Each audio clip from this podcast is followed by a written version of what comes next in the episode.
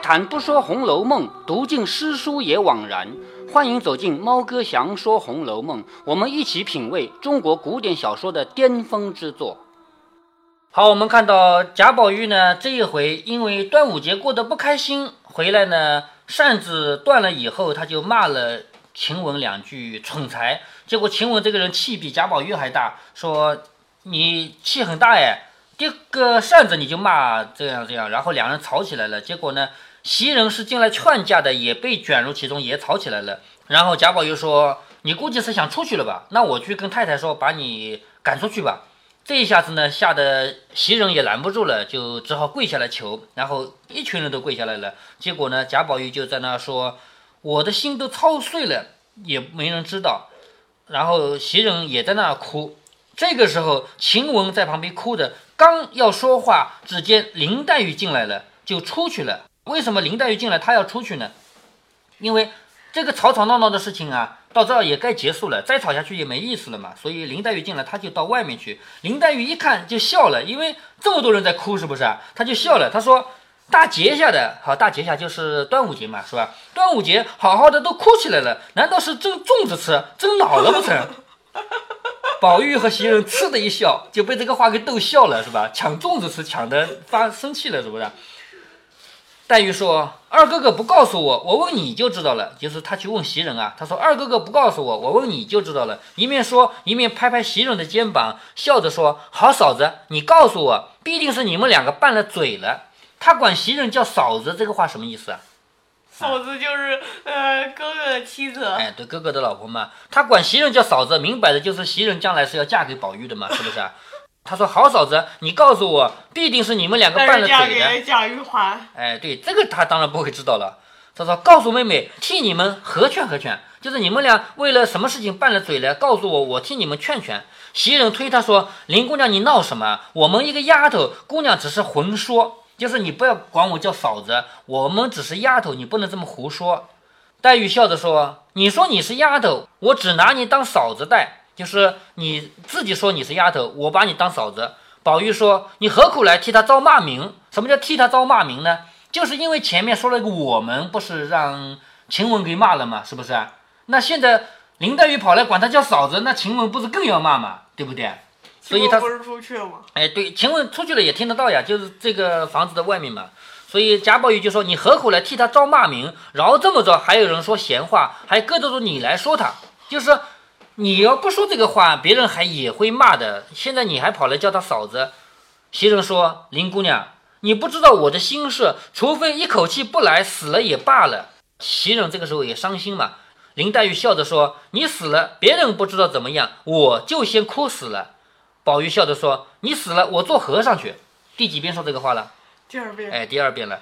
袭人笑着说：“你老实一些吧，何苦还说这些话？”林黛玉将两个手指一伸，抿着嘴笑说：“做了两个和尚了，我从今以后就记着你做和尚的招数啊，就是做了几招和尚了。”宝玉听得知道他点钱儿的话，自己一笑也就罢了。一时黛玉去后，就是林黛玉走了以后，就有人说：“薛大爷请，就是薛蟠又请他了。”宝玉只得去了，原来是吃酒，不能推辞，只得尽席而散。就是薛蟠又喊他去喝酒去了。晚间回来，已带了几分酒，就是自己已经有点醉了，踉跄来到自己院内。踉跄就是走路跌跌撞撞的来到自己的院里，只见院中早已把乘凉的枕榻设下。什么叫乘凉的枕榻呢？我们知道床是摆在家里的，但是也有一些有的床是比较简易的，可以移动的那个，就搭在外面的树下面，这样不凉快嘛？那个时候天已经热了嘛，是吧？在这里面呢，一直有人说啊，曹雪芹写的有点错误，为什么呢？前面不是提到这个是端午节嘛，对吧？端午节是农历的五月初五，那么对于公历来说呢，就是六月份，大概是六月初一直到六月十几号的左右啊。那这个时候应该还不是很热的天。我们知道暑假最热的天是七月二十几号，一直到八月份这段时间是最热的，对不对？那所谓的伏，三伏天的伏什么的意思呢？就是指最热的时候嘛。那么端午节左右有没有那么热呢？一般人认为端午节没有那么热，但是你看前面写的那么多，包括这个知了满地叫，知了知了知了的叫，而且那个灵官。在蔷薇花下面画墙，在这个时候天上有知了叫啊什么的，而且还说湖中阴晴不定，一下子就下起了雨来了什么的。这个描写呢，都有点像什么？有点像农历六月份的天气，而恰恰写在端午节，所以在这里面有那么一点点不符，我们就不去深究这个事儿啊。这里还是指的这个端午节左右。端午节像我们这个地方，绝对不可能说要把这个凉榻到外面去乘凉，没到热到这种地步啊。所以我顺便跟你说了一下这里面的一些。这个，嗯，也不会被别人看到吗？呃，他在他的院子里，又不是跑到最外面。贾宝玉看到有人把这个凉榻放在外面，榻上有一个人睡着。贾宝玉以为是袭人，一面在榻沿上坐下来，就在这个床的边沿上坐下来，一面推他说：“疼得好些了。”就是踢他一脚，不是才一两天嘛，是不是？疼得好些了。只见那人翻身坐起来，何苦来？又招我。宝玉一看，原来不是袭人，是晴雯啊。晴雯不是刚刚吵过架吗？是不是？我为了跌断你一根扇子，你还骂过我吗？说何苦来？又来招我。宝玉将他一拉，拉在身边坐下来，笑着说：“你的性子越来越娇惯了。早起就是跌了扇子，我不过是说了那两句，你就说上那些话。”说我也就罢了，袭人好意来劝的，你又刮上他，这个刮就是带上他，就是跟他讲道理啊。你跌断了扇子，我说你两句，结果你说我那么多，是不是啊？而且袭人是来劝架的，他又不是来吵架的，你还带上他了，你自己想想该不该？晴雯说怪热的，拉拉扯扯做什么？晴雯不回答你该还是不该，不来回答这个是对还是错，他就说这么热，拉拉扯扯干什么？叫人看见了像什么？我的身子也不配坐在这里。这个床不是你坐在这儿吗？那我作为丫鬟，我怎么可以坐你旁边呢？是不是？我也不配坐在这里。宝玉笑着说：“你既然知道不配，为什么睡在这里呢？”晴雯没的话，嗤的一下就笑了，说：“你不来便使得，你来了就不配了。就说你不来的话，这个床是空的嘛，那我就睡吧。你来了，我就不能睡了。起来，让我洗澡去。袭人、麝月都洗了澡，我叫了他们来。”宝玉笑着说：“我才又吃了好些酒，还得洗一洗。你既没有洗的话，拿了水来，咱们两个洗。”贾宝玉想跟他一起洗澡，这个这能吗？嗯，在贾宝玉过去的童年时代肯定是可以的，但是现在已经长到十几岁了，慢慢的就不可以了嘛。那从这个细节上其实可以看出来啊，贾宝玉这个时候就处于那个年龄上有点尴尬的，就把他当小孩也可以，把他当大人也可以。你要讲规矩，他肯定不可以跟晴雯一起洗澡。但是你要跟他讲这个童年的记忆啊，他还可以的。所以他就说拿点水来，我们我们俩一起洗澡。晴雯摇着手说：“爸爸，就是算了算了，我不敢惹爷。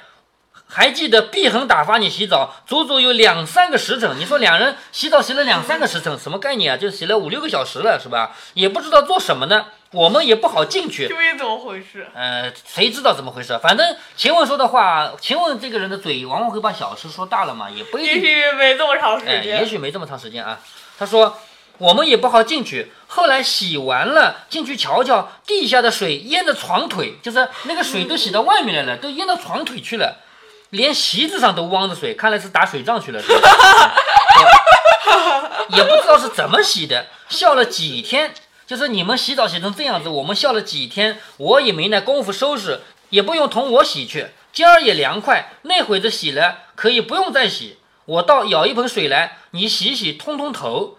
什么意思啊？就是今天还好，比较凉快，也不用再洗了。我弄点水来，你就洗个头吧。刚刚鸳鸯送了好些果子来，都拔在那水晶缸里呢。什么叫拔在水晶缸里呢？我们现在有冰箱了啊，买回来的西瓜往冰箱里一放，拿出来再吃就是凉的，是不是啊？那以前拿来的水果怎么办呢？就是井水，井水很凉，你知道的吧？打出来一缸井水，一桶井水啊，把这个西瓜就放在那里面，这样的话过会儿泡在水里。哎，对，就泡在水里，像西红柿啊这些水果都可以泡在水里。但是有一些呃不能泡，不能泡就算了吧，能泡的这些啊，那古代没冰箱嘛，就这样搞了，是不是啊？所以拔在水里是这个意思。他说：“鸳鸯送了好些果子来，都拔在那水晶缸里呢，叫他们打发你吃。”宝玉笑着说：“既然这么着，你也不许洗去，只洗洗手来拿果子来吃吧。就是你也别洗澡了，就洗洗手来拿果子吃吧。”晴雯笑着说：“我慌张的很，连扇子还跌折了呢，哪里配打发果子吃？你看晴雯这个人嘴上不饶人吧？你叫我拿果子给你吃，这个我不能拿，我这个手连扇子都会打断的，我拿好拿果子给你吃，是不是？倘或再打破了盘子，那更了不得呢。宝玉笑着说：“你爱打就打，那些东西原不过是借人所用，你爱这样，我爱那样，各自性情不同。比如那扇子本来是扇风的，你要撕着玩也可以啊，只是不可以生气的时候拿它出气。就像杯盘，就是那个瓷器啊，本来是装东西的，你爱听那个声音响，你就摔碎了也没关系，只是别在生气的时候拿它出气，这就是爱物了。”贾宝玉这个话很颠覆啊，什么意思呢？就说你拿起一个扇子来，早上不是打断一根扇子还被我骂了吗？现在他说没关系没关系，你如果喜欢听撕扇子的声音，你拿来撕好了。但是有一个条件，你不可以自己生气的时候拿它出气。你的开心的时候，你想听声音你就撕吧。那瓷器呢？你想听它碎的声音，你就拿来敲敲碎碎好了，没关系的。只是你生气的时候不要来敲它。那这个话为什么说颠覆的呢？我们中国啊，历史上你要讲坏女人的典型代表，中国古代的坏女人两个，一个叫褒姒，一个叫妲己。妲己你知道的吧？妲己是商朝末年商纣王的女人，因为商纣王被历史上给定型成为一个很坏很坏的人。我以前跟你讲到过啊，历史上真正的商纣王没那么坏，但是因为他亡国了嘛，他被周给灭掉了，是不是？那周要灭掉他，总得找个理由吧。而且历史是胜利者书写的，就是我打赢的人，我可以写历史；你输掉的人就没资格写历史，对不对啊？那我写历史肯定要给我自己打你找个理由了。所以周朝他写的书呢，就把商朝写的很坏很坏，因为他坏我才打他嘛，要不然的话我我成了罪人了，是不是啊？所以从那个时候开始到现在，一共过了将近三千年时间了啊。这个历史上不断的给商纣王给加很多坏的因素，比如说举个例子吧，说他酒池肉林，地下挖的池子全是酒，低头就能喝酒，然后抬头就能吃肉，树上挂的全是肉，你说可能吗？那个时候不可能，而且说在酒池肉林里面，连服侍的人都是裸体的，怎么可能啊？是不是啊？为什么？我告诉你这个。在商纣王那个时代，一方面啊，其实礼法还没有完全建立，衣服穿的什么样子，到现在我们也没有明确的记载。但是呢，商纣王这个人，他再什么，一作为一个王啊，你说他昏庸无度，有那可能啊，但是他有没有必要让所有的服务人员裸体的为他服务？其实也没有必要，是不是啊？这些都是后人加的，而且商纣王的那那么多坏的东西啊，你你要是看历史资料，你就会发现，越到后来对他的记载越坏，明摆着是后人编的嘛。是不是啊？如果真有那么坏，当时就应该记下来嘛。而且在历史的长河中，只会丢掉一些记载，使得记载越来越模糊嘛。怎么可能记载越来越清晰呢？对不对？商纣王的女人叫妲己，后来有人编了一个小说叫《封神榜》，《封神榜》多次拍成电视啊。妲己就是里面一号坏人，就是最坏嘛，对吧？这是一个女的。那我们中国历史上最坏的女的，第一妲己，第二呢就是褒姒。褒姒是什么样的故事呢？就是周朝啊，周朝灭了商朝以后，他建立的自己的朝代，不是分出去一个个小诸侯国吗？对不对？但是周朝分西周和东周，你知道的，对不对？那周朝为什么要分两段？为什么？为什么？因为他自己被灭掉了嘛，他被少数民族给灭了，灭了以后呢，他从他就从他的都城往东边逃，他都城在现在的西安啊，从从那个地方往东边逃，一直逃到洛阳，在这边建立了一个周朝，所以这叫东周嘛。那他是怎么灭的呢？就讲到褒姒这个人了。褒姒这个美女啊，当时的周朝的王叫周幽王，很喜欢这个美女，但是这个美女从来不笑。周幽王就很喜欢看她笑。那怎样才能让她笑呢？无意中发现，她走路的过程中，丝绸被树枝一碰，撕啦一声就拉破了，是不是？就勾在树枝上面，人在走，不是拉破了吗？撕啦一声，丝绸衣服破了以后，她就笑了。周幽王一发现，诶，这个美人喜欢听丝绸破的声音，于是就拿了好多丝绸了，你去撕吧，你只要开心就撕吧。于是，一次一次撕，哎呀，这个美女第一回笑了，后来又不笑了，又不笑，怎样才能让她笑呢？无意中发现她摔坏了瓷器的乒乓一声笑了，诶，这个女的居然喜欢听这种声音，就去拿很多瓷器给她摔去，只要她开心就让她摔，看她的笑。第二笑，第三笑就是亡国的笑。他喜欢看那个烽火台烧起来，那烽火台一烧的话，周边那么多小国就要来帮忙了，是不是啊？领着军队跑过来救援了吗？结果一看，哦，没打仗，你就是为了让 boss 笑一笑嘛，是不是啊？于是就撤兵回去了。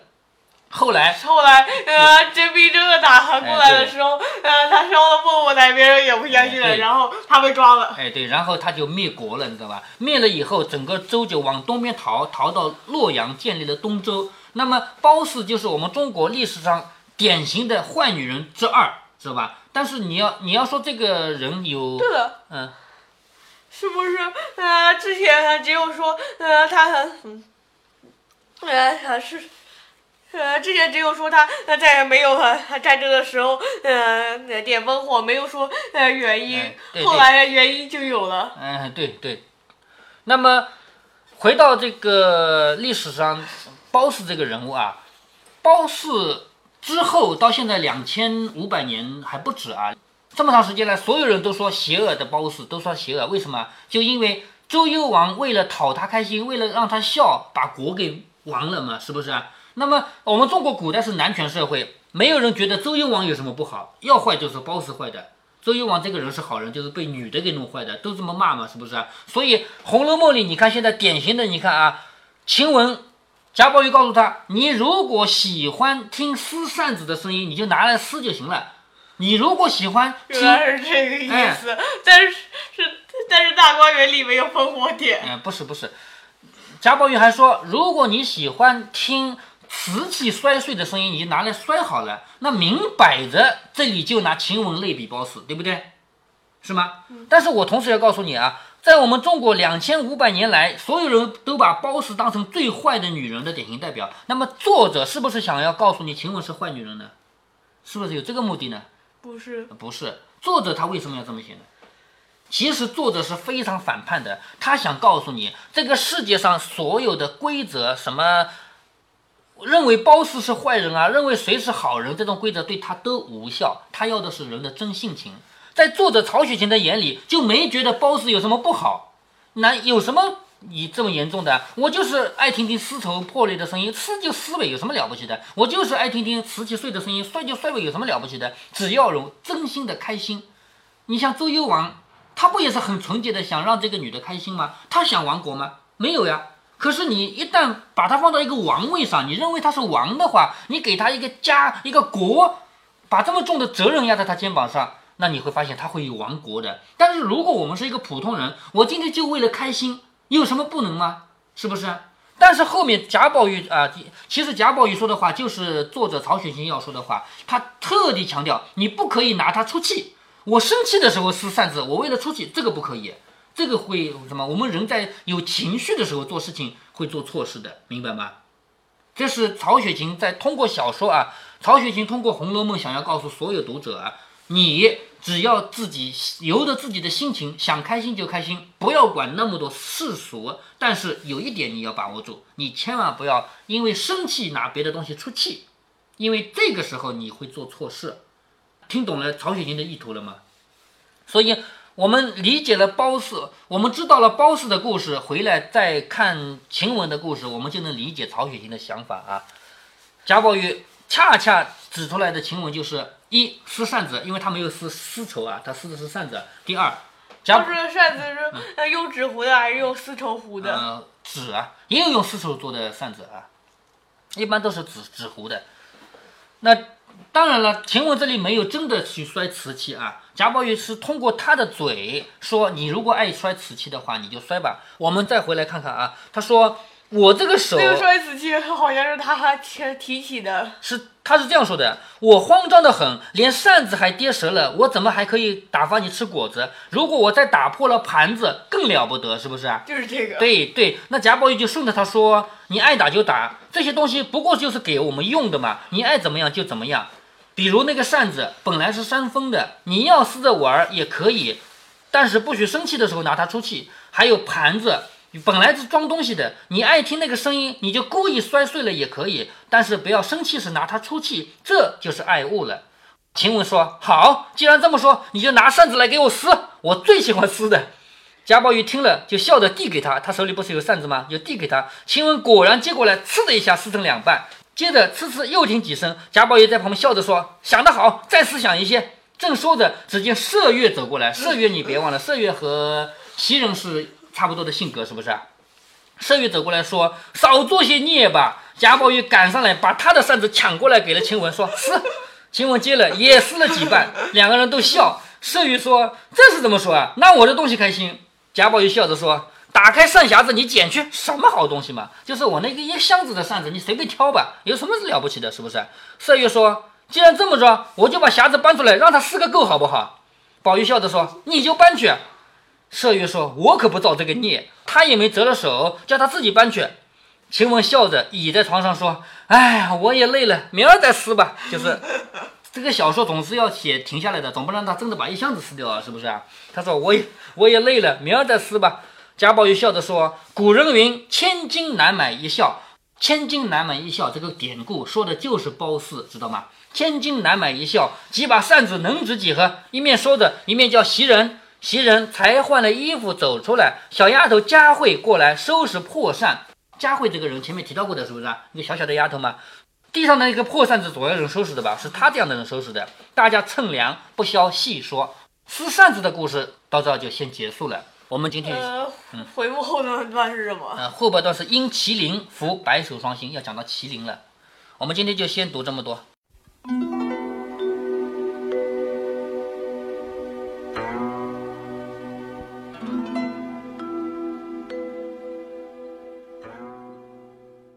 这一集的《红楼梦》故事听完了，在这一集的结尾，猫哥必须要替几个女人澄清一下：不管是妲己还是褒姒，她们的坏都是人们瞎编的产物。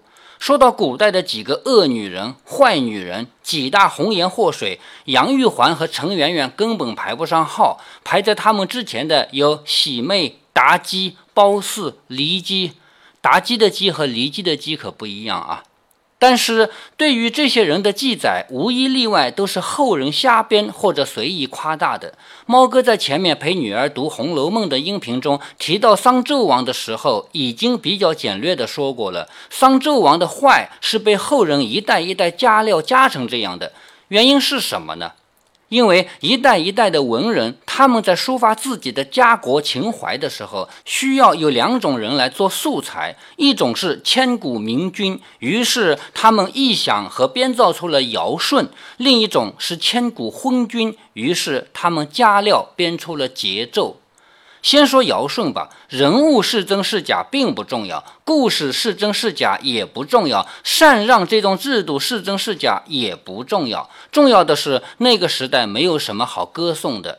当时是原始社会，部落首领是干嘛的？是要带领着部落成员去打猎，要冲在第一线的。谁当这个首领？当然是身强体壮、威武雄壮的。那个时候不需要在军帐里决胜千里的人才，所以部落首领有没有智慧根本不重要。除了禅让以外，还有什么更好的办法吗？那个时候当然是夜不闭户，因为仅有的一丁点财产也是部落共有的，家家都只有墙和屋顶，需要关门吗？还有历史上的尧舜禹汤这些人物，越是更早的圣人。出现他们的记载就越晚，为什么先被传唱的是后来的圣人，然后才有比那更早的圣人呢？明摆着是后人为了在辩论中取胜，编出一个更早的伟大的圣人来支持自己的观点吗？尧舜禹汤他们的故事也是随着历史的发展，越到后来记载越多的。猫哥说过，他们的故事肯定是身边人记载下来，然后随着历史的发展丢失一些记载，越来越模糊，哪有可能越来越清晰的？同理，夏桀和商纣王这些人物虽然未必是假的，但是他们的故事都是后来人家编的。各位听友，你们有没有发现，这些千古昏君都是亡国之君啊？谁让他们亡国了呢？历史是胜利者书写的，胜利者当然要粉饰自己的伟业了。相比之下，越是接近我们的这些朝代，我们越看得出来，其实亡国之君往往他个人是很不错的。不说能力如何啊，至少不是荒淫无道的吧？只不过是有的时候大势已去，不是他个人的能力能够挽回的嘛。比如明朝的最后一个皇帝，还有清朝的最后倒数第二个皇帝啊，咱们不说那个只当了只当了三年皇帝的溥仪啊。其实，对于烽火戏诸侯这个事吧，早就有人考证其为假。别看《史记》写的像模像样啊，你知道司马迁跟周幽王的时间差吗？相当于我今天在没有第一手资料、没有文物印证和第一手文字记载的情况下，仅凭乡亲们嘴上的讲述来写元朝的历史。再说了，比司马迁更早的《吕氏春秋》也写到了褒姒，但是事情却不是烽火戏诸侯。那么两个记载一早一晚，以谁的为准啊？按理说要以早的为准啊，但是《吕氏春秋》也是一本胡说八道大全啊。回看喜妹、妲己、褒姒、骊姬这些女人，以及被他们迷惑的夏桀、商纣王、周幽王、晋献公，你要是相信这些事情都是真的，那么这些人他不是昏君，是智障，也叫精神病人。如果我们把历史上每一个不是精神病的人当成人来看，那么首先还是要还原一个普通人的人性吧。所以历史上的传说与演绎就让他们过去吧。《红楼梦》里的晴雯思善情节本身比较简单，作者曹雪芹并没有做大肆的渲染，而且后文要提到的晴雯被赶出大观园，思不思扇子也没有成为理由之一。所以，这个情节前不着村后不着店，并不是为了晴雯的命运服务，至少不是直接服务。那么，只剩下一个目的，就是这段情节是为了晴雯的性格服务，为了把一个人物刻画得更丰满、更立体。如果您觉得猫哥的读书分享有益有趣，欢迎您点击订阅，这样您将在第一时间收到猫哥的更新提醒。如果您有什么要对猫哥说的，不管是赞还是批评，不管是提建议还是唠唠嗑，欢迎您在节目下方留言。您也可以加猫哥的公众号，四个字“猫哥在线”。您还可以加入猫哥的听友群中，微信群呢，用语音节目没有办法说清，还是 QQ 群方便，群号为八四九九六六八九九。不管加入 QQ 群，还是微信群，还是在节目下留言，还是在公众号留言，您都可以围绕着书中的智慧和读书的乐趣畅所欲言。好，再见。